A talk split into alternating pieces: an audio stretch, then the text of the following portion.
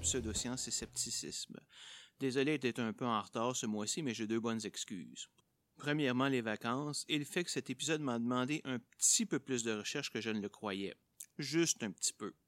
Et en raison de la longueur de l'exposé et aussi parce que je ne voulais pas être encore plus en retard, j'ai décidé de ne pas faire de section de nouvelles pour ce mois-ci. Désolé pour ceux qui sont des amateurs, ça devrait revenir dans les mois prochains. Alors ne perdons pas plus de temps et on with the show.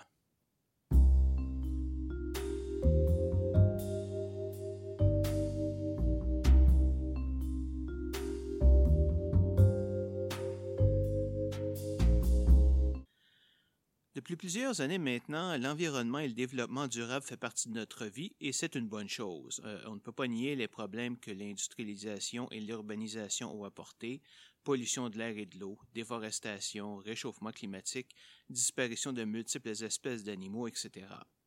D'un autre côté, elle a apporté une richesse, une meilleure éducation, certaines solutions aux problèmes de surpopulation et de santé et une meilleure intégration entre les peuples.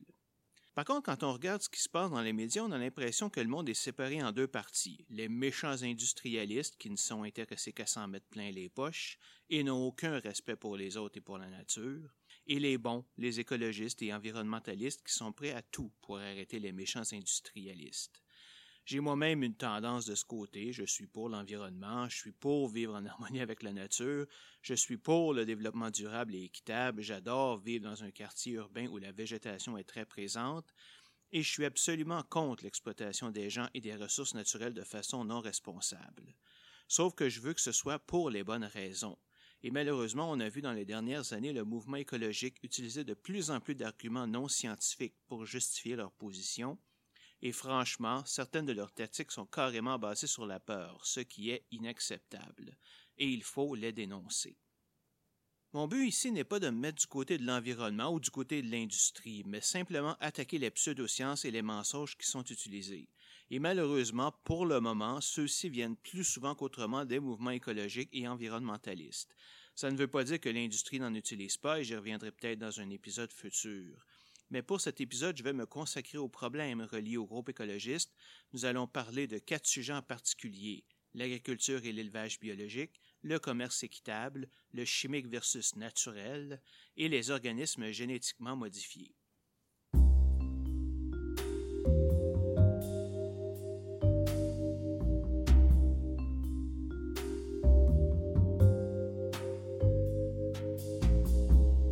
L'idée de vivre en harmonie avec la nature est un idéal auquel nous devrions tous aspirer, que ce soit pour le bien-être de la planète ou simplement pour notre plaisir et bien-être personnel. Mais il faut quand même être réaliste. Nous sommes plus de 7 milliards d'humains sur Terre et au rythme où vont les choses, la population ne se stabilisera pas avant 2050 au minimum, si jamais elle le fait. Nous devons nourrir cette population et aider les pays en voie de développement à sortir de leur pauvreté. La plupart des écologistes comprennent cela, même si, comme pour à peu près toute cause, il y a des radicaux qui n'hésitent pas à préconiser des solutions ridicules comme une diminution forcée de la population, bien qu'ils ne se portent jamais eux-mêmes volontaires pour se sacrifier, évidemment. Mais ce ne sont qu'une infime minorité, et nous ne leur porterons aucune attention dans le reste de cet exposé. Ironiquement, il existe un moyen efficace de diminuer la population. Toutes les statistiques montrent que les pays développés ont un taux de naissance bien inférieur à celui des pays en voie de développement et même en deçà des 2,1 enfants par famille, assurant un niveau stable. Il suffirait donc d'aider les pays pauvres à s'industrialiser et ainsi assurer une meilleure distribution de la richesse. Mais évidemment, une telle industrialisation, comme on la voit en Chine, est inacceptable pour les groupes écologiques à cause de la pollution supplémentaire qu'elle entraîne. Ils ont raison, la pollution en Chine est à un niveau très alarmant aujourd'hui. Nous nous trouvons ici en face d'une impasse et ne vous attendez pas à ce que j'aille la réponse miracle, elle n'existe pas. Et tous ceux qui prétendent en avoir une sont des imbéciles, s'ils sont honnêtes, ou des charlatans, s'ils sont malhonnêtes. La Chine elle-même a tenté de contrer le problème de la surpopulation en mettant en place en 1975 une politique d'un enfant par famille. Pour ce faire, l'âge minimum pour se marier a été mis à 22 ans pour les hommes et à 20 ans pour les femmes. De plus, de nombreuses femmes ont dû subir des avortements forcés ou même être carrément stérilisées. Ces pratiques barbares ont fonctionné, le taux de fécondité passant à 1,8 en 30 ans. Sauf que cela ne s'est pas fait sans conséquences. Il existe plusieurs millions d'enfants sans papier, abandonnés ou cachés par leur famille, privés d'école, de soins médicaux ou d'emplois déclarés. Il existe un fort déséquilibre garçon-fille. En 2014, il y avait 108 hommes pour 100 femmes en Chine et 120 naissances de garçons pour 100 filles. Tout cela le résultat d'avortements sélectifs. La raison est que dans la tradition chinoise, toute épouse est considérée comme quittant sa famille natale, et donc, pour continuer la famille, il est important d'avoir au moins un garçon. Et comme les familles n'ont droit qu'à un seul enfant, ben, le nombre plus élevé d'hommes a entraîné un trafic d'êtres humains, principalement des femmes, pour participer à des réseaux de prostitution en tant qu'esclaves sexuels. Devant ces conséquences inquiétantes, le gouvernement chinois a décidé de modifier sa politique en 2015 pour permettre un deuxième enfant par famille. Mais au-delà de son succès ou de son échec, une telle politique ne peut être mise en place que dans un système totalitaire. Et je ne sais pas pour vous, mais je n'ai aucune envie de vivre dans un pays où le gouvernement peut décider combien d'enfants je peux avoir. Mais alors, si on ne peut pas forcer la population à diminuer et que l'industrialisation ne peut être considérée à cause de la pollution, comment peut-on faire pour soutenir une population grandissante tout en vivant en harmonie avec la nature comme nos ancêtres? Avant de se poser une telle question, on doit cependant se demander si elle est valide, car elle assume que nos ancêtres vivaient en harmonie avec la nature. Mais n'est-ce pas là une vue rosée du passé? L'homme a-t-il déjà été vraiment en harmonie avec la nature? Un des mythes les plus persistants soutenus par le mouvement écologique est celui du noble sauvage, c'est-à-dire celui du chasseur-cueilleur qui vit dans sa hutte ou son village, qui ne prend que ce dont il a besoin et s'assure que la population des animaux puisse se maintenir. Ouais, ben, j'ai des mauvaises nouvelles pour vous. Cet exemple de sagesse n'a jamais existé. L'Homo sapiens existe sous sa forme actuelle depuis plusieurs centaines de milliers d'années, avec le même cerveau. C'est pourquoi l'idée que l'humanité actuelle se divise en plusieurs races est scientifiquement fausse, car nos différences sont purement cosmétiques, que ce soit la couleur de la peau ou la forme du visage. Et dans toutes les sociétés humaines, il y a toujours eu exploitation du territoire et des ressources naturelles jusqu'à leur épuisement. Vous voulez un exemple du mythe de ces nobles sauvages? Très bien. Avez-vous déjà entendu parler du mastodon, du lion américain, du cheval américain? Probablement pas. Tous ces mammifères ont vécu en Amérique du Nord jusqu'à voilà environ 11 000 ans, mais ils sont aujourd'hui tous disparus. Qu'est-ce qui a causé leur extinction? Deux causes principales, les changements climatiques causés par la fin de l'ère glaciaire et la surchasse faite par les premiers humains venus en Amérique voilà 13 000 ans ces humains qui sont les ancêtres des civilisations amérindiennes, aztèques, incas, etc. Savez-vous c'est quoi la différence entre les civilisations de ce temps-là et celles d'aujourd'hui? Simplement, il y avait beaucoup moins de monde dans ce temps-là. Et quand un terrain était épuisé, on n'avait qu'à se déplacer un peu plus loin pour trouver un autre territoire vierge où le cycle se répétait. Le territoire épuisé, maintenant abandonné, pouvait ensuite se régénérer tranquillement. Aujourd'hui, il y a tellement de monde sur la Terre que seuls les coins vraiment inhospitaliers demeurent inhabités. Une autre différence est la technologie disponible. Certaines ressources demandent trop de connaissances ou de capacités techniques pour que nos ancêtres aient pu les exploiter. De même, plusieurs ressources ne l'étaient pas, simplement parce qu'on ne savait pas ce qu'on pouvait en faire. Pourquoi exploiter l'uranium, par exemple, si on n'avait pas de notion de science nucléaire? Aujourd'hui, ce besoin est présent et la technologie pour l'exploiter aussi. Le résultat est que nous sommes aujourd'hui beaucoup, probablement trop, efficaces à vider un terrain de ses ressources et nous n'avons pas d'autre terrain vierge à aller exploiter quand il est vidé. Et c'est pour cela que l'idée d'exploiter des astéroïdes pour leurs ressources minières est aussi intéressante. Certains diront, mais dans ce cas, la technologie est principalement venue des mondes européens. Pourquoi les Amérindiens ou les Hindous n'ont-ils pas développé cette technologie eux-mêmes?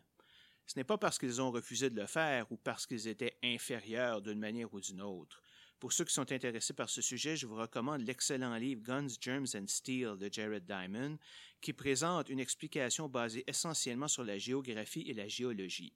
Certaines de ces théories ne font pas l'unanimité dans le monde scientifique, mais il a eu le mérite de me faire comprendre qu'il y a plein de facteurs indépendants à l'humanité pour expliquer le développement des sociétés et qu'une civilisation dite plus évoluée n'implique absolument pas une supériorité des individus.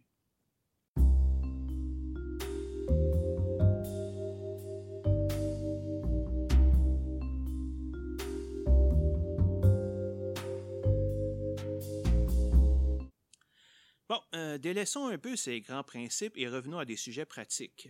Dans le reste de cet exposé, nous allons parler d'agriculture et d'élevage et exposer les mythes et pseudosciences utilisés par les groupes environnementaux.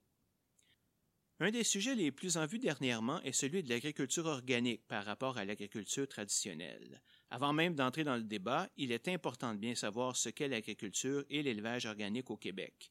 Pour mes éditeurs d'ailleurs, je vous suggère de fouiller dans vos sites gouvernementaux, car votre définition peut être différente. Selon le Conseil des appellations réservées et des termes valorisants du Québec, le CARTV, l'appellation biologique ou bio ou organique est réservée, c'est-à-dire qu'un produit doit répondre à des règles très strictes pour pouvoir l'utiliser et être homologué par un des certificateurs accrédités comme EcoCert Canada ou l'organisme de certification Québec Vrai. Un produit biologique doit respecter une réglementation stricte dont les principales caractéristiques sont les suivantes. Pour les cultures, on parle d'aucune utilisation de pesticides ni d'herbicides chimiques, pas de fertilisants de synthèse ni de bout d'épuration. On utilise à la place la rotation des cultures, l'usage d'engrais naturels et le compostage. Pas de semences d'organismes génétiquement modifiés, et on va revenir là-dessus plus tard. Au niveau de l'élevage, pas d'antibiotiques ou d'hormones de croissance. On les remplace par des thérapeutiques alternatives dont l'homéopathie. Pas de farine animale dans la diète alimentaire. On utilise plutôt des aliments biologiques sans OGM. Pas de surpopulation animale dans des bâtiments fermés. Finalement, pour les produits transformés, pas de colorants chimiques, d'arômes artificiels ni d'additifs de synthèse, pas d'agents de conservation chimique, pas d'irradiation des aliments. Plusieurs de ces critères semblent tout à fait raisonnables, car ils permettent une réduction des ressources utilisées et la conservation des sols. La non-utilisation des antibiotiques aide à éviter l'apparition de superbactéries, comme nous en avons parlé dans l'épisode 2 sur la théorie de l'évolution de Darwin. L'élimination de farine animale, elle, fait disparaître le risque de la maladie de la vache folle. Éviter les pesticides est également une bonne idée pour notre santé personnelle, car ils sont impropres à la consommation. Les critères éthiques sont tout aussi valables pour assurer une existence correcte aux animaux. Finalement, cela favorise une agriculture locale et donc une meilleure fraîcheur du produit sans avoir recours à des agents de conservation.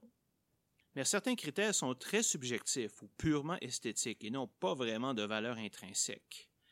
Les colorants chimiques et les arômes artificiels ne représentent aucun danger pour la santé, tout comme l'irradiation des aliments. Leur non-utilisation diminue considérablement la durée de vie des aliments. Nourrir les animaux uniquement avec des aliments biologiques augmente le coût d'élevage. J'inclurais normalement ici la non-utilisation des OGM, mais j'ai déjà une section complète dédiée à eux un peu plus loin, alors je me contenterai simplement de les mentionner. J'espère également que vous avez remarqué cette petite perle pseudo-scientifique qu'est la recommandation de l'homéopathie comme alternative aux antibiotiques et ces règles sont copiées telles quelles du site du CARTV. Ce n'est pas moi qui l'ai ajouté, là. Eh, monsieur, ça vous donne une idée de la rigueur scientifique qui a été utilisée pour établir ces règles, et ça donne confiance. Pour ceux qui ne savent pas ce qu'est exactement l'homéopathie, je vous invite à écouter l'épisode 16 du podcast du monde merveilleux du scepticisme avec mes amis Isabelle et Chris, que vous pouvez écouter au lmmds.ca. Je m'y suis amusé à détruire l'homéopathie en tant qu'exemple parfait de pseudoscience. L'utilisation de techniques biologiques a des avantages, certes, mais malheureusement, certains cités régulièrement sont faux ou relèvent carrément de la pseudoscience. Le point le plus important est, je pense, l'idée que les produits biologiques sont plus nutritifs que les produits traditionnels. Malgré de nombreuses études, cette affirmation n'a jamais pu être confirmée d'une façon ou d'une autre et semble varier en fonction de bien des facteurs, comme le type de produit, la manière dont il a été récolté, etc. Un deuxième mythe est que les aliments biologiques n'ont pas de pesticides chimiques. C'est faux. Une enquête de l'Agence canadienne d'inspection des aliments, menée de 2011 à 2014, montre que plus de 50% des aliments bio contenaient des pesticides, et certains même à des niveaux plus élevés que ceux recommandés pour les aliments normaux. Pas de panique, ces taux sont quand même bien en deçà de ce qui est dommageable à l'être humain et sont inférieurs à ceux trouvés dans des aliments non bio, mais ils sont quand même présents. Donc, n'arrêtez pas de laver vos fruits et légumes frais avant de les consommer, même s'ils sont bio. Un des désavantages majeurs de la culture bio est qu'elle est environ 25% moins productive qu'une culture traditionnelle. Cela peut s'expliquer par la mise au repos ou en jachère de certains champs, ainsi que par les dégâts faits par les insectes parce qu'on n'utilise pas de pesticides. Dans ces conditions, est-il rationnel de vouloir transformer toute l'agriculture sur Terre en agriculture biologique, comme certains le préconisent? D'un côté, ce serait la meilleure chose à faire pour diminuer les impacts environnementaux, mais par contre, avec une population qui ne cesse d'augmenter, une diminution de 25% de la production pourrait sérieusement mettre en doute notre capacité à nourrir tout le monde. Évidemment, le problème serait moins aigu si on avait une meilleure distribution de la richesse à travers les peuples, mais soyons réalistes, ça n'arrivera pas de sitôt. Et même si c'était le cas, une étude datant de 2012 de l'Université McGill montre que la culture bio ne serait probablement pas suffisante par elle-même pour nourrir tout le monde. Ça ne veut pas dire que nous devrions l'éliminer, évidemment, mais en contrepartie, cela veut dire que nous ne pouvons pas nous passer des cultures traditionnelles. Bon, revenons à nos moutons. Cette diminution de productivité entraîne automatiquement une augmentation des prix. C'est pourquoi un aliment bio peut coûter de 1,5 à 2 fois plus cher qu'un aliment non bio équivalent alors que même dans les pays les plus favorisés, l'écart entre les riches et les pauvres ne fait que s'agrandir, les aliments bio sont donc souvent considérés comme des aliments de luxe, que seuls ceux de la classe moyenne ou mieux peuvent se payer. Alors que le bottin statistique de l'alimentation du Québec dit qu'en 2015, les Québécois dépensaient plus de 12% de leurs revenus en moyenne sur la nourriture, passer à des aliments bio plus chers n'est pas réaliste, surtout dans la population moins fortunée. La culture locale est peut-être une bonne chose en termes de fraîcheur des aliments, mais elle est problématique au niveau de leur diversité. Je ne sais pas pour vous, mais moi, je suis habitué à manger toutes sortes de cuisines avec des aliments venant de partout sur la planète. Je n'ai aucune envie de revenir à l'époque où l'on ne mangeait que du porc, du bœuf, des patates, du lard et des carottes. Bon, j'exagère un peu, là, mais n'empêche, s'il y a quelque chose que j'aime de la nourriture actuelle, c'est qu'on trouve de tout partout. Juste dans mon petit quartier, j'ai des marchés arabes, français, polonais, italiens, asiatiques et russes qui m'offrent des goûts que je ne connaissais pas, et je n'ai aucune envie de les voir disparaître. Justement, revenons un peu sur une des raisons pour lesquelles l'agriculture locale est préférable, celui des agents de conservation et l'irradiation des aliments. Là, on peut y trouver une campagne de peur où il est difficile de déterminer entre la science et la pseudoscience. Ce qu'il faut retenir, c'est que Santé Canada tient une liste des additifs et agents de conservation n'ayant pas d'effet sur la santé et pouvant être utilisés par l'industrie à des doses précises. Les compagnies ne peuvent pas faire ce qu'elles veulent. Et ajoutons qu'il y a plusieurs types d'additifs alimentaires et que les agents de conservation n'en sont qu'un seul type. Donc, si vous voyez qu'un produit est sans agent de conservation, ça ne veut pas dire qu'il n'y a pas eu d'additifs chimiques. Parlons maintenant un peu d'irradiation. Il est important de le faire, car dans le mot irradiation, il y a le mot radiation, et tout le monde sait que les radiations, c'est dangereux. Le problème est que l'irradiation consiste à soumettre un produit à des radiations pour tuer les organismes nuisibles, mais ça ne le rend pas radioactif pour autant. Il y a plusieurs raisons pour irradier les aliments. Élimination de micro-organismes, bactéries et virus présents par leur destruction pure et simple ou en les rendant incapables de se reproduire réduction de la vitesse à laquelle les enzymes causent le mûrissement des produits, ce qui leur donne une plus longue vie, prévenir le transport d'espèces animales étrangères à travers les frontières, ce qui pourrait causer des ravages dans les populations locales. L'irradiation de certains aliments peut causer une modification de leur contenu nutritionnel et de leur saveur, mais tout au plus au même titre que la cuisson ou le fumage, par exemple.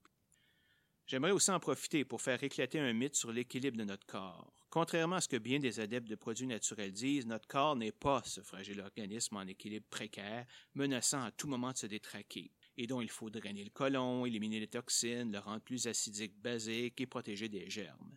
Notre corps est le fruit de centaines de millions d'années d'évolution et à chaque minute de notre vie, il est exposé à des milliers et même des millions de micro-organismes de toutes sortes. Pourquoi est-ce que nous ne sommes pas toujours malades? Ben, parce que nous avons évolué en symbiose avec la plupart d'entre eux et que notre système immunitaire est extrêmement efficace à se débarrasser du reste. Savez-vous quelle est la partie de notre corps qui contient le plus de ces intrus? Nos mains? Notre derrière? Non, c'est notre bouche, qui est un conduit direct vers l'intérieur de notre corps. Et oui, c'est fou tout ce qui peut y entrer de manière volontaire ou non. Et arrêtez de riconner en arrière, je vous entends jusqu'ici. Hein?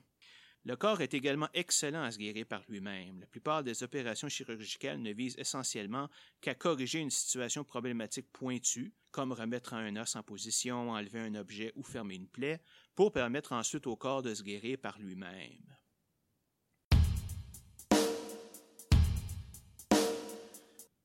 Concentrons-nous maintenant un peu sur l'élevage biologique. Une des prémices les plus importantes du mouvement biologique est d'éliminer, ou du moins réduire considérablement, la quantité d'antibiotiques et d'hormones de croissance chez les animaux. Voyons un peu les raisons de cette consommation, qui les pousse à faire cela, pourquoi les groupes écologistes sont contre et qui a raison. Les antibiotiques sont administrés chez les animaux pour deux raisons principales. Premièrement, comme pour les humains, prévenir et guérir les infections. Deuxièmement, certains antibiotiques, si utilisés à des doses plus petites, qu'on dit sous-thérapeutiques, améliorent l'efficacité de la nourriture, c'est-à-dire que la même quantité de nourriture produira plus de muscles, de viande et ou de lait. C'est pour cela qu'on les appelle des hormones de croissance. Mais alors, pourquoi vouloir les empêcher? Plusieurs groupes mènent une campagne de peur en disant que ces antibiotiques sont transmis aux êtres humains, que ce soit par la viande, les œufs ou le lait. Ces antibiotiques pourraient, par exemple, produire une réaction allergique chez certaines personnes, comme ceux qui sont allergiques à la pénicilline. Mais ces arguments sont fondés sur la simple peur. L'utilisation d'antibiotiques remonte à au moins 100 ans, et nous savons aujourd'hui avec précision le temps pris par un organisme pour les éliminer. C'est pourquoi chaque espèce d'animal a une période minimum d'attente pendant laquelle elle ne peut recevoir d'antibiotiques avant qu'on l'envoie à l'abattoir, et ce de façon à éliminer toute trace du produit. Est-ce à dire que les groupes écologistes ont tort? Non, mais pour une toute autre raison. Comme nous l'avons déjà mentionné, la surutilisation des antibiotiques entraîne le développement par sélection naturelle de mutations chez les bactéries qui les rendent résistantes à ces antibiotiques. Comme ces bactéries ne meurent pas, elles peuvent effectivement se retrouver dans la viande, le lait ou les œufs que nous consommons. Ne partons cependant pas en peur, car aucune étude ne montre de façon concluante que ces bactéries vont avoir un effet chez l'homme. Cependant, je crois ici que le principe de prudence est à adopter et que limiter les antibiotiques à la lutte contre les infections est la bonne voie. Parlons un peu maintenant de la manière dont sont élevés les animaux destinés à l'abattoir. Les fermes d'élevage industriel, comme celles montrées dans le film Food Inc., par exemple, sont horribles. Des animaux empilés les uns sur les autres, entassés dans des enclos internes, qui ne verront jamais la lumière du soleil, incapables même de se tenir debout, car leurs pattes ne sont pas assez fortes pour les soutenir. C'est carrément inacceptable et dégueulasse en plus.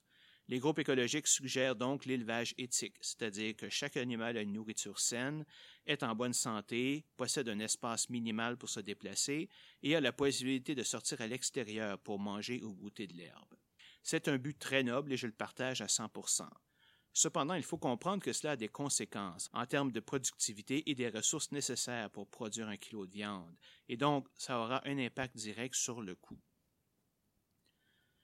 Donc, si on résume, l'élevage biologique a un effet bénéfique sur la vie et la santé des animaux et des humains, avec en contrepartie un effet négatif sur la quantité de viande disponible et son coût. Alors, qu'est-ce qu'on fait? Première des choses, une précision, je ne suis pas végétarien et encore moins végétalien. J'adore le goût de la viande et je refuse de l'abandonner. Mais élever un animal demande beaucoup, beaucoup de ressources. Par exemple, cela prend plus de 15 000 litres d'eau pour créer un seul kilo de viande de bœuf et plus de 4 800 pour un kilo de porc. Si on compare ça à un kilo de germe de soya qui prend 1800 litres et seulement 900 pour du maïs. De plus, les animaux élevés éthiquement, comme on le désire, ont besoin de beaucoup plus de terre pour brouter que les cultures pour produire la même quantité de nourriture, ce qui entraîne une déforestation accrue. Quand on regarde tout ça, le choix est assez clair. Soit nous continuons à consommer autant de viande qu'aujourd'hui et acceptons l'élevage industriel, soit nous adoptons l'élevage éthique et acceptons de diminuer notre consommation de viande. Comme je l'ai dit, je ne suis pas végétarien, n'importe qui qui me voit peut le deviner, mais je choisis sans hésitation la deuxième solution. J'aimerais finalement un peu chialer contre ce que j'appellerais l'hypocrisie de certains écologistes concernant les animaux qu'on devrait ou ne devrait pas manger. J'ai déjà rencontré une personne qui n'avait pas de problème à manger du porc ou du bœuf, mais qui s'est déclarée incapable de manger du chevreuil. Quand je lui ai demandé pourquoi, elle m'a répondu que c'était parce que le chevreuil était un bel animal. Désolé, mais décider qu'un animal peut être mangé ou non en fonction de sa beauté est une position hypocrite et combien anthropocentrique. Un animal est un animal et je ne vois pas pourquoi la décision de le manger ou non devrait dépendre d'un critère aussi hum, artificiel que sa beauté.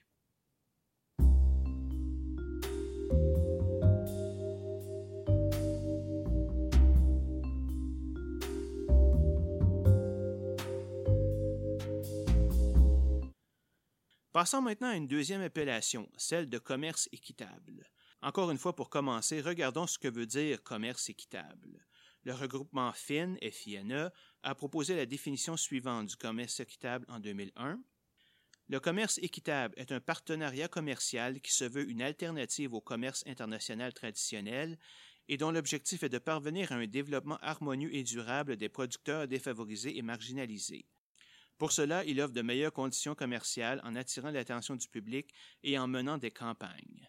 Les objectifs du commerce équitable sont de améliorer les revenus et le bien-être des producteurs en leur facilitant l'accès au marché, en renforçant les organisations de producteurs, en leur garantissant un meilleur prix et en instituant une continuité dans les relations commerciales, favoriser le développement des producteurs défavorisés et tout particulièrement les femmes et les personnes vivant dans la misère, et de protéger les enfants de l'exploitation dans le processus de production.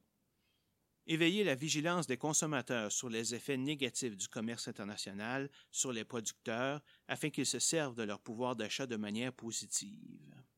Créer des relations commerciales modèles à travers le dialogue, la transparence et le respect.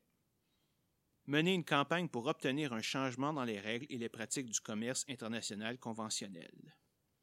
Défendre les droits de l'homme en encourageant la justice sociale, les pratiques environnementales saines et la sécurité économique. De son côté, l'Organisation mondiale du commerce équitable a établi dix normes devant être appliquées pour qu'un commerce puisse pouvoir se dire équitable. Il doit créer des opportunités pour les producteurs qui sont économiquement en situation de désavantage par les marchés traditionnels. Il doit supporter la transparence et la responsabilité. Il doit favoriser la capacité individuelle en permettant aux entreprises d'améliorer leur gestion et leur donner accès à de nouveaux marchés. Il doit promouvoir le commerce équitable auprès des gouvernements et du grand public. Il doit favoriser le paiement d'un prix juste. Il doit respecter la Convention des Nations unies sur le travail des enfants. Il doit appliquer de meilleures pratiques environnementales et l'application de méthodes responsables de production. Il doit établir des relations de commerce en tenant compte du bien-être social de tous ceux impliqués. Notez qu'il n'y a aucune norme concernant les employés des producteurs ou sur les transporteurs et distributeurs, ce qui permet quand même certains abus. Le but du commerce équitable est donc très noble et est probablement l'une des méthodes les plus éthiques pour diminuer la différence de richesse entre les pays. Tout n'est pas rose, évidemment. Certaines critiques disent que le commerce équitable, tel que défini par Finn, retarde le développement de la souveraineté alimentaire des nations en se concentrant sur des produits intéressants surtout les pays riches. C'est peut-être vrai, mais c'est déjà le cas avec le commerce typique aujourd'hui. Aussi, certains instituts soutiennent que le commerce équitable est l'équivalent d'une subvention et que donc plusieurs fermiers délaissent des cultures non équitables nécessaires, mais moins payantes, au profit de cultures équitables, ce qui va entraîner une surproduction, une chute des prix et une pénurie du produit abandonné. Mais tout ça, c'est à un niveau abstrait. Si je vais chez un marchand de Montréal et m'achète un produit dit équitable, qu'est-ce que ça veut dire? La vérité est là, c'est que ça ne veut pas dire grand-chose. Équitable n'est pas une appellation contrôlée ici, tout le monde est libre de la mettre où il veut. Pour corriger la situation, quelques organismes de certification sont apparus dans les dernières années, mais comme il n'y a pas de normes, chacun d'eux a ses propres critères de certification et donc sa propre crédibilité. Équiterre suggère cinq critères à considérer pour établir la crédibilité d'une organisation de certification la démocratie, c'est-à-dire qu'elle réunit des producteurs, des consommateurs, la société civile et l'industrie, la transparence qui permet une bonne communication et nous fournit les moyens de vérifier que les critères de certification ont été respectés par les partenaires, le contrôle qui permet de juger si l'organisme de certification fait ce qu'elle est supposée faire et applique ses critères correctement, la reconnaissance du milieu qui s'assure que l'organisation est reconnue comme compétente dans son milieu, la résilience, qui assure que l'organisation est capable de réagir aux imprévus, répondre aux critiques et proposer de nouvelles idées. Pour vous aider, Équiterre a aussi publié à ce sujet en 2010 un excellent pamphlet intitulé L'éthique derrière l'étiquette, qui présente une analyse complète des six certifications les plus utilisées au Canada en fonction de qui doit la respecter, de quel secteur elle couvre, ici on parle de production, manutention, transport, distribution, etc., et de l'impact sur l'environnement, le social et les relations commerciales. Je vous invite à le consulter sur leur site équiterre.org.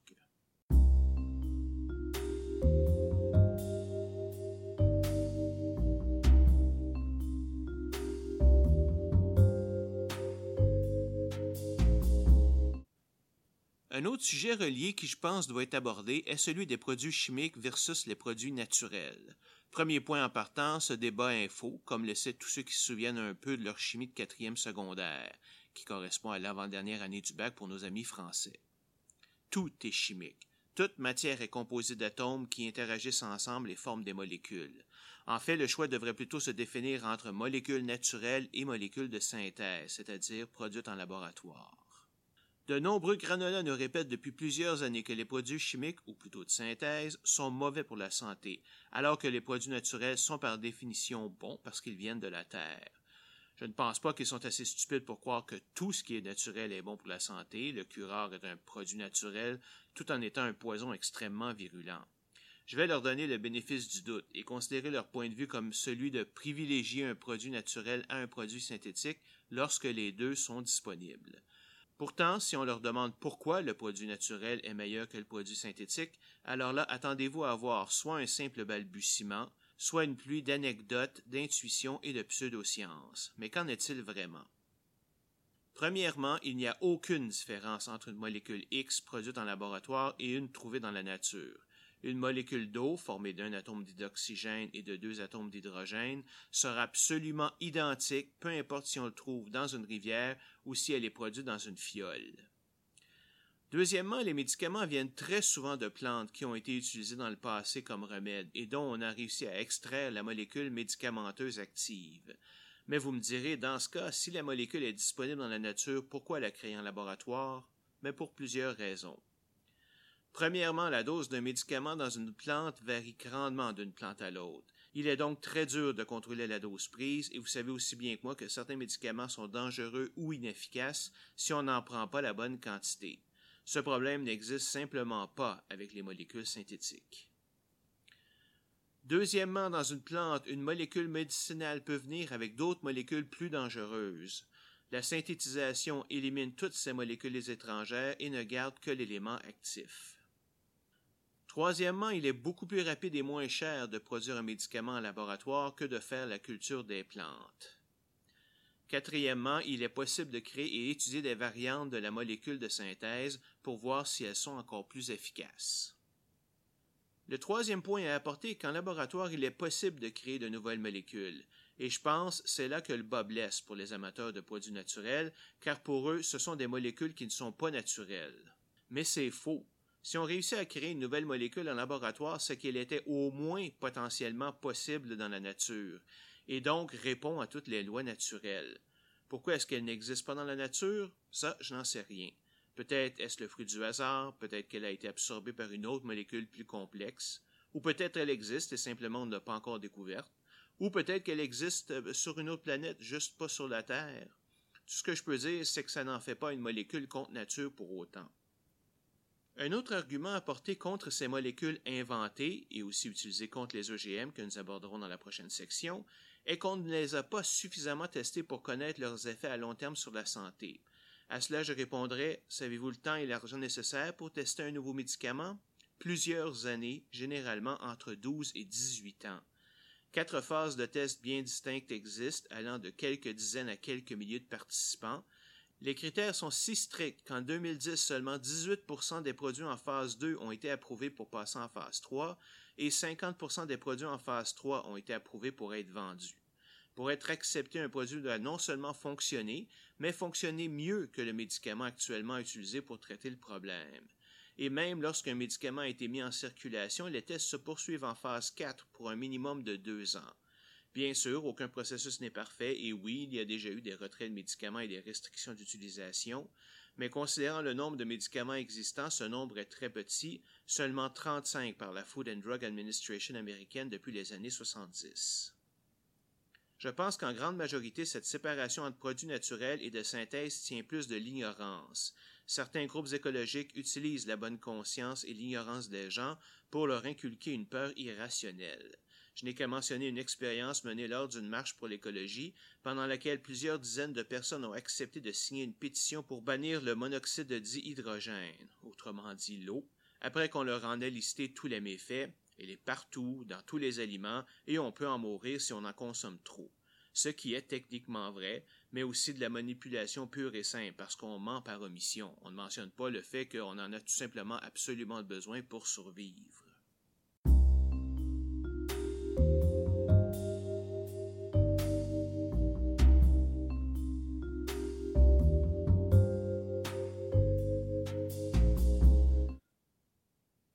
Mais cette section sur le naturel versus le synthétique n'est que le préambule.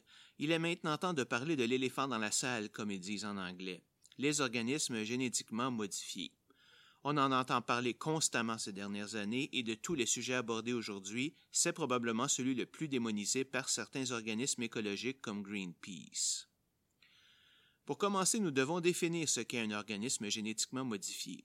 La Commission de l'éthique en sciences et en technologie du Québec définit un organisme génétiquement modifié comme un micro-organisme, une plante ou un animal dont le patrimoine génétique a été modifié par génie génétique pour lui attribuer des caractéristiques qu'il ne possède pas du tout ou qu'il possède déjà mais à un degré jugé insatisfaisant à son état naturel, ou pour lui enlever ou atténuer certaines caractéristiques jugées indésirables. Un gène, quant à lui, est une séquence d'ADN qui contient les instructions pour construire les protéines dont le corps a besoin. La méthode utilisée pour modifier les gènes d'un organisme s'appelle la transgénèse. Ces précisions sont importantes. De tout temps, l'humain a modifié son environnement pour le rendre plus adapté à ses capacités et besoins. Par exemple, ça va peut-être choquer certains écologistes, mais très peu de fruits et légumes que l'on consomme aujourd'hui ressemblent à leur forme sauvage originale de voilà à peine dix mille ans. Ces changements, qui font partie du processus que l'on appelle la domestication, sont survenus par une sélection humaine systématique des mutations qui faisaient le plus son affaire. Avec le temps, ces aliments sont devenus plus charnus, plus appétissants et plus faciles à manipuler. La banane en est un très bon exemple, car les bananes sauvages sont deux fois plus petites que les bananes domestiquées, leur peau est beaucoup plus rigide et donc beaucoup plus dure à enlever, et elle n'a pas cette belle forme courbée qui la rend si facile à manipuler. Une autre méthode utilisée pour modifier des organismes est l'hybridation, où l'on mélange le code génétique de deux organismes pour obtenir un hybride qui contient une partie des deux codes. Ce processus peut être causé par l'humain, par exemple pour créer un troisième type de pomme à partir de deux types existants, mais peut aussi se produire de façon tout à fait naturelle. À la différence, les OGM sont créés par modification directe du code génétique, comme par exemple introduire un gène de tomate dans une pomme. Mais pourquoi cela est-il même possible? Nous avons parlé dans l'épisode 2 qu'une des preuves que tous les organismes vivants ont un ancêtre commun vient du fait que nous partageons tous un code génétique universel qui peut interpréter n'importe quelle séquence d'ADN.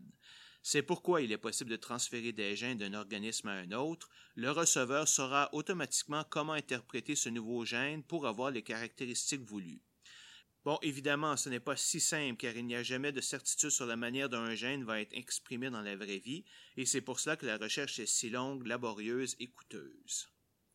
Il existe six grandes catégories de gènes qu'on peut introduire ou modifier dans un organisme. Premièrement, le gène marqueur qui ne modifie pas l'organisme mais permet plutôt de l'identifier. Par exemple, mettons qu'on mélange les gènes de plusieurs organismes, mais tout en voulant être capable d'identifier ceux venant d'un organisme précis eh bien, on va les marquer, c'est-à-dire les modifier de façon à ce qu'ils soient reconnaissables, mais sans changer leurs propriétés. Deuxièmement, les gènes de résistance pour rendre un organisme résistant aux insectes ou aux mauvaises herbes, ou les rendre tolérants à un pesticide. Troisièmement, les gènes de stérilité qui permettent ou non la reproduction d'un organisme. Quatrièmement, les gènes antisens qui bloquent en tout ou en partie la traduction d'autres gènes. Cinquièmement, les gènes rapporteurs, utilisant en recherche et permettant de déterminer certaines informations sur d'autres gènes auxquels ils ont été fusionnés. Sixièmement, la production en grande quantité de protéines, comme l'insuline ou les hormones de croissance. Comme seules les catégories 2, 3 et 4 ont un impact sur l'alimentation, c'est sur elles que nous nous concentrerons ici.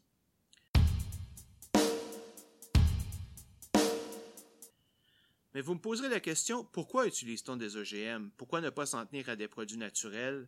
Ben, il y a des avantages, évidemment, autant au niveau de notre santé que de l'environnement.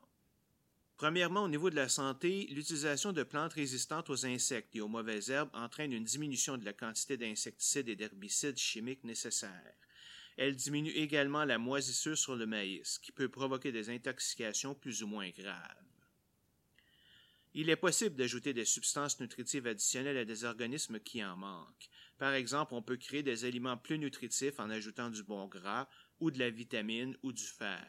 De nombreux pays en voie de développement dépendent du riz, qui par sa nature est pauvre en vitamine A, et donc leur population souffre de nombreux problèmes de vision. Ils pourraient donc profiter d'un riz enrichi à la vitamine A pour les aider. C'est ce qu'on appelle le riz doré.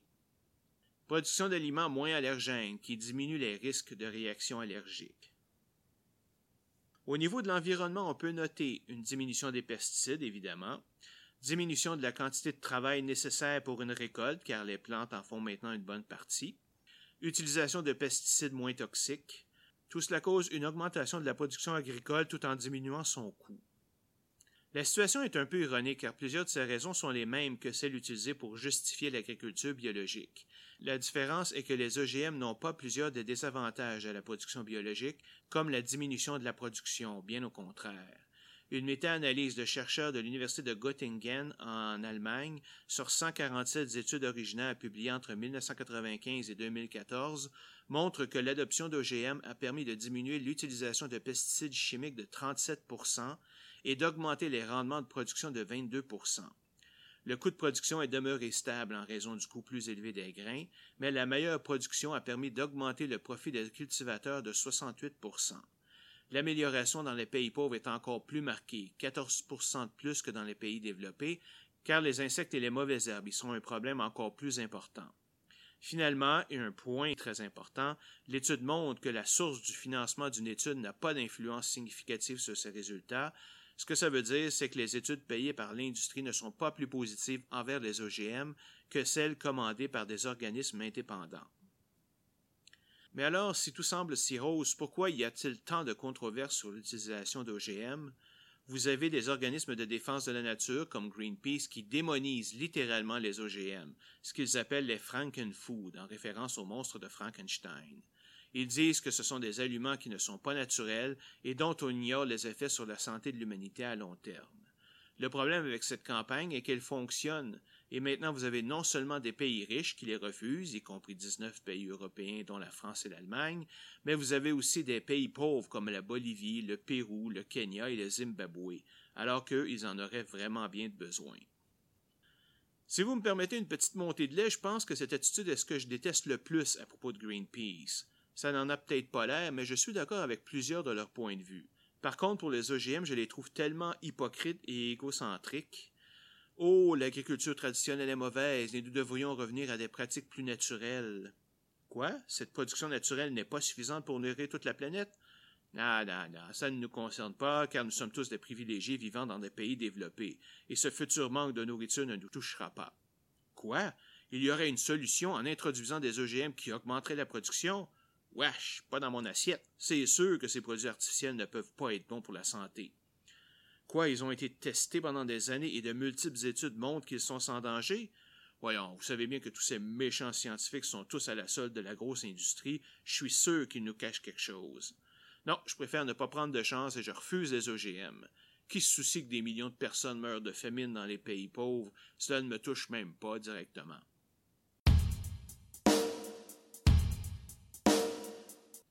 Évidemment, il n'y a jamais aucun risque quand on introduit une nouvelle technologie comme les OGM. La question est donc de savoir s'ils sont plus importants que les avantages qu'ils procurent.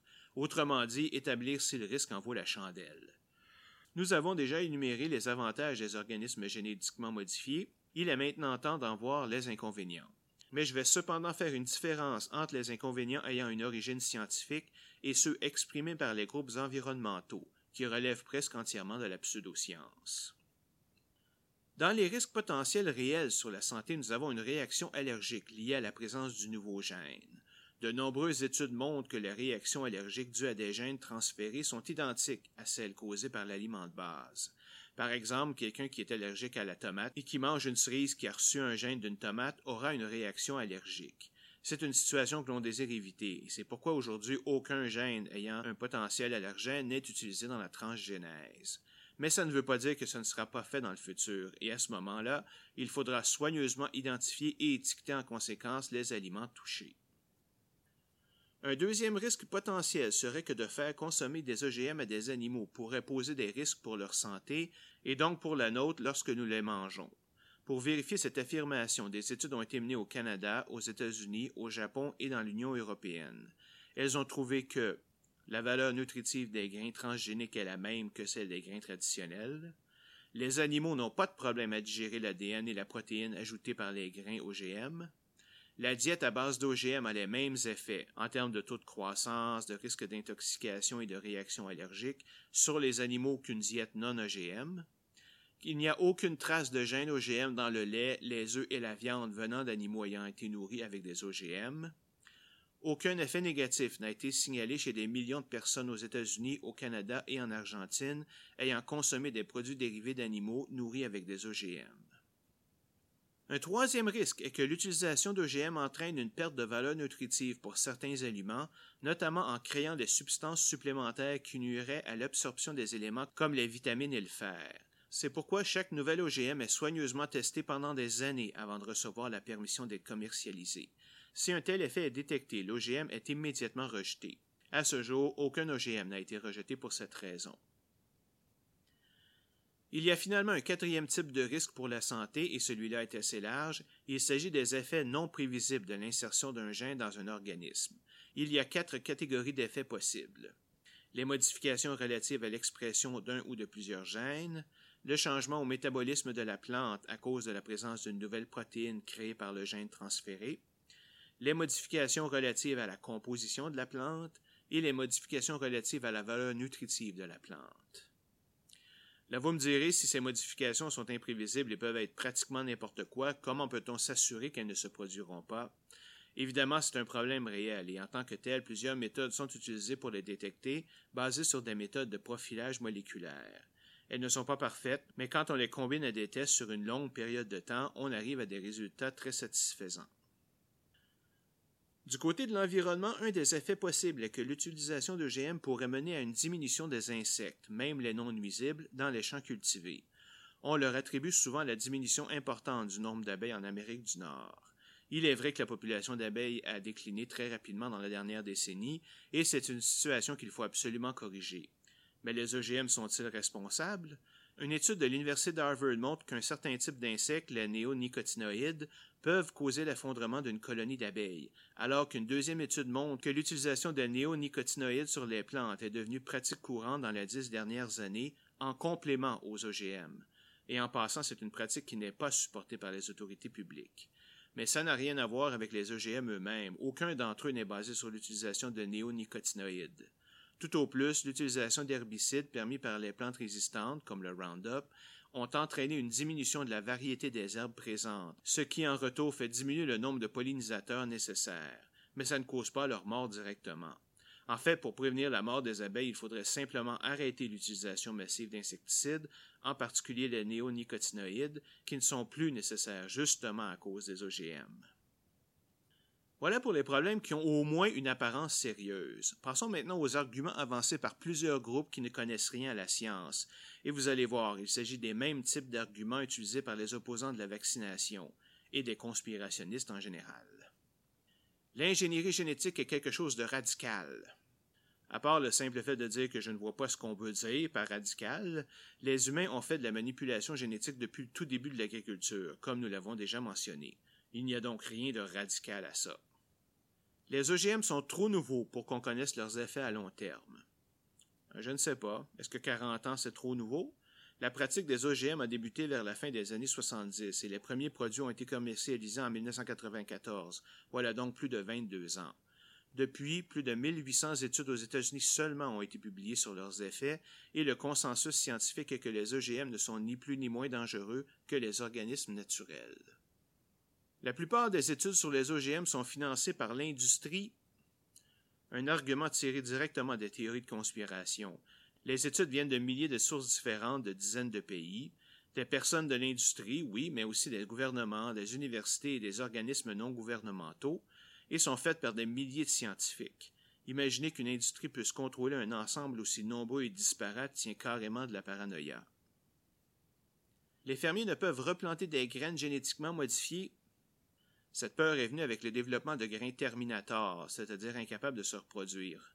Sauf que ces grains n'ont jamais été utilisés dans leur commerce, et d'ailleurs Monsanto, qui les a créés, a fait une promesse formelle que ces grains ne seront jamais utilisés. Les firmes se contentent simplement de signer des ententes avec les agriculteurs pour les empêcher de replanter les grains, pour protéger leurs sources de revenus et leurs propriétés intellectuelles. On peut être ou ne pas être en accord avec cette méthode, mais ça n'a rien à voir avec le grain lui-même. En parlant de propriété intellectuelle, un organisme génétiquement modifié est la propriété intellectuelle de la compagnie qui l'est créé. Cela cause beaucoup de problèmes pour bien des gens qui voient mal comment une compagnie peut profiter une partie de la nature, et je comprends leur point de vue. Je le partage même un peu. Mais tant que la situation ne change pas, je suis désolé, mais les compagnies ont tout à fait le droit de protéger leur propriété intellectuelle. Il y en a qui vont dire qu'elles profitent de la situation pour exploiter les agriculteurs en leur vendant leurs grains année après année. Ben oui, bienvenue dans le monde du capitalisme.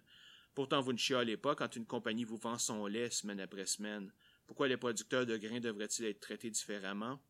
D'ailleurs, plusieurs agriculteurs sont parfaitement d'accord avec cette pratique, car la récolte et la conservation des grains pour la prochaine année leur demanderaient trop de ressources. Ils préfèrent acheter à chaque année les grains dont ils ont besoin. Et si jamais ils ne veulent pas acheter de nouveaux grains à chaque année, ils n'ont qu'à utiliser des grains non modifiés. Les OGM causent des allergies, le cancer, la perte d'érection et le trafic constant sur l'autoroute 20. J'ai déjà mentionné que les études montrent que les OGM sont sécuritaires, mais j'aimerais revenir sur une étude française datant de 2012, celle du biologiste Gilles-Éric Serralini de l'Université de Caen. Publiée dans le journal Food and Chemical Toxicology, elle montrait une augmentation du risque de tumeur chez les rats ayant été nourris avec des plantes génétiquement modifiées pour être tolérantes au Roundup, un herbicide. Cette étude a été immédiatement dénoncée par la communauté scientifique, les gouvernements et les organismes de santé publique en raison de sa méthode trompeuse et ses conclusions frivoles, entre autres. L'étude s'est faite sur un nombre beaucoup trop petit de rats, ce qui fausse les résultats statistiques. La race de rats utilisée a une propension à développer des cancers, ce qui rend la capacité de distinguer entre une tumeur naturelle et une tumeur causée par un OGM impossible. Aucune information n'est donnée sur la quantité de nourriture donnée et le taux de croissance des rats, qui peuvent avoir un effet sur le développement du cancer. En clair, il était simplement impossible de déduire qu'une augmentation du nombre de cancers s'était produite et qu'elle était bien causée par les OGM. En novembre 2013, devant le refus des auteurs de rétracter l'étude, le journal le fait de façon unilatérale. Bien que selon eux il n'y ait aucune évidence de fraude ou de mauvaise représentation intentionnelle des données, celle-ci n'était pas concluante et l'étude ne respectait pas les hauts standards de publication de la revue. On se demande alors pourquoi ils l'ont publié originalement dans ce cas-là. Hein? Les OGM encouragent la monoculture. La monoculture est la pratique de ne cultiver qu'un seul aliment par champ, toujours le même année après année. Elle n'est pas recommandée car elle peut mener à l'apparition de pathogènes et de pestes qui s'attaquent directement aux grains cultivés.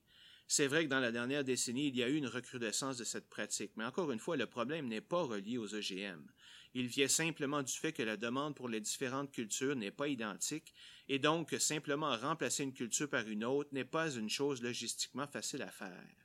Les agriculteurs préfèrent en général la simplicité de la monoculture et l'utilisent peu importe si le grain semé est un OGM ou non. Finalement, le dernier, les OGM contiennent des gènes venant de certains animaux, dont les méduses. C'est faux, aucune culture ne contient de gènes animaliers. Certains chercheurs ont bien tenté d'implanter dans certaines cultures un gène antigel venant d'un poisson, mais ça n'a pas fonctionné.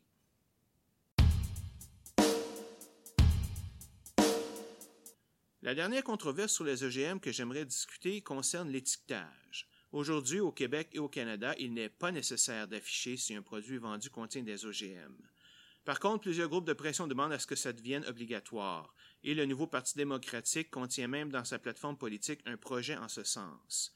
Le ministre libéral de l'Agriculture, des Pêcheries et de l'Alimentation du Québec prépare un projet de loi qui serait déposé en 2017, le rendant obligatoire.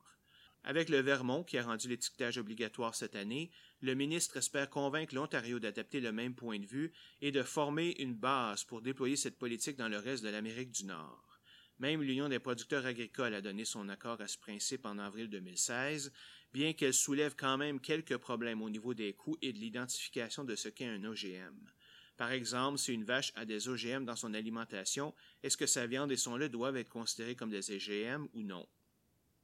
Par contre, il y a plusieurs groupes qui, au contraire, disent que cet étiquetage n'est non seulement pas nécessaire, mais pourrait être nuisible. À première vue, ça me surprend un peu, je vois mal en quoi avoir le plus d'informations possible pourrait être nuisible. Alors finalement, pourquoi étiqueter? D'un point de vue scientifique, nous savons qu'il n'y a pas de danger dans les OGM. Alors on parle ici essentiellement de transparence et d'honnêteté. Je dis ça comme ça, mais je ne veux pas laisser entendre que c'est sans importance. Il est important que les gens sachent ce qu'ils consomment. Le problème vient simplement de la perception largement négative des OGM dans la population en général. Malgré le consensus scientifique indiquant qu'ils sont sans danger, les organismes comme Greenpeace ont été tellement efficaces dans leur campagne de peur que la majorité de la population croit qu'il peut y avoir des effets négatifs. Mettre une étiquette OGM viendrait donc à donner l'impression qu'un produit est moins bon qu'un autre simplement parce qu'il contient des OGM, ce qui n'est pas le cas. Alors on fait quoi? Franchement, les deux points sont valables à mes yeux et je ne prendrai pas position. En autant que tout le monde s'entende pour dire qu'il y a au moins une situation où l'étiquetage doit être absolument obligatoire, et c'est lorsque le gène transmis peut provoquer des réactions allergiques. Et ça, c'est un consensus qui existe déjà. Il y a plus de 60 pays dans le monde où l'étiquetage des OGM est obligatoire, dont la totalité des pays européens. En France, il existe deux types d'étiquetage, un obligatoire signalant la présence d'OGM et l'autre volontaire signifiant qu'un produit est sans OGM. On peut se demander pourquoi la deuxième existe. Eh bien, c'est parce qu'il y a des exceptions au premier type. Par exemple, si la présence des OGM est involontaire et inférieure ou égale à 0,9% du produit, il n'a pas à être étiqueté avec OGM. Certains autres produits, comme les produits d'animaux ayant été nourris aux OGM ou la bouffe dans les restos, n'ont pas à être étiquetés non plus. Et c'est pour cela que l'étiquette sans OGM a été créée, tout simplement pour pouvoir les identifier. J'aimerais terminer cet exposé en vous donnant un portrait de l'utilisation des OGM en 2016 à travers le monde. Les champs d'OGM couvrent 1,797 millions de kilomètres carrés sur la planète, soit un peu plus de 10% de la surface cultivée. 28 pays produisent des OGM. Les plus grands producteurs sont les États-Unis avec presque 50% de la population, ensuite le Brésil avec environ 28% l'Argentine, l'Inde, le Canada et la Chine. Les aliments les plus modifiés sont le maïs, la germe de soja, les graines de coton, la luzerne, la papaye, les tomates et la betterave à sucre. En date d'octobre 2015, plus de 38 pays ont banni la production d'OGM, dont plus de 28 pays européens.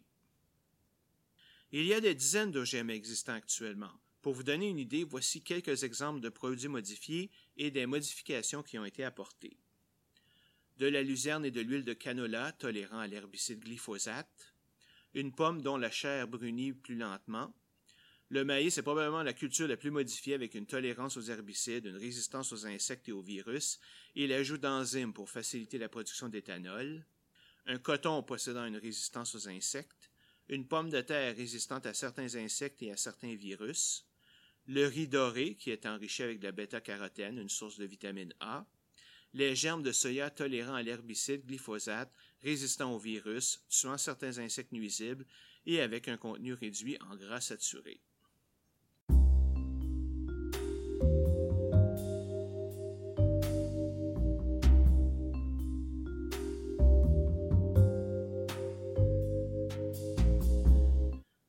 Bon, ça termine notre épisode pour ce mois-ci. J'espère avoir pu vous intéresser avec un sujet quand même un peu aride, mais qui est d'actualité. Je vous invite à me joindre le mois prochain pour... Hmm, je suis pas sûr encore, mais je vous promets que ça va être intéressant. Peut-être un exposé sur Greenpeace. Ce serait particulièrement approprié, car au début de cette année 2016, plus de 107 lauréats de prix Nobel en sciences ont publié une lettre ouverte à Greenpeace, l'enjoignant à arrêter ses efforts pour bloquer l'introduction des OGM en général et du riz doré en particulier. On verra bien. À la prochaine.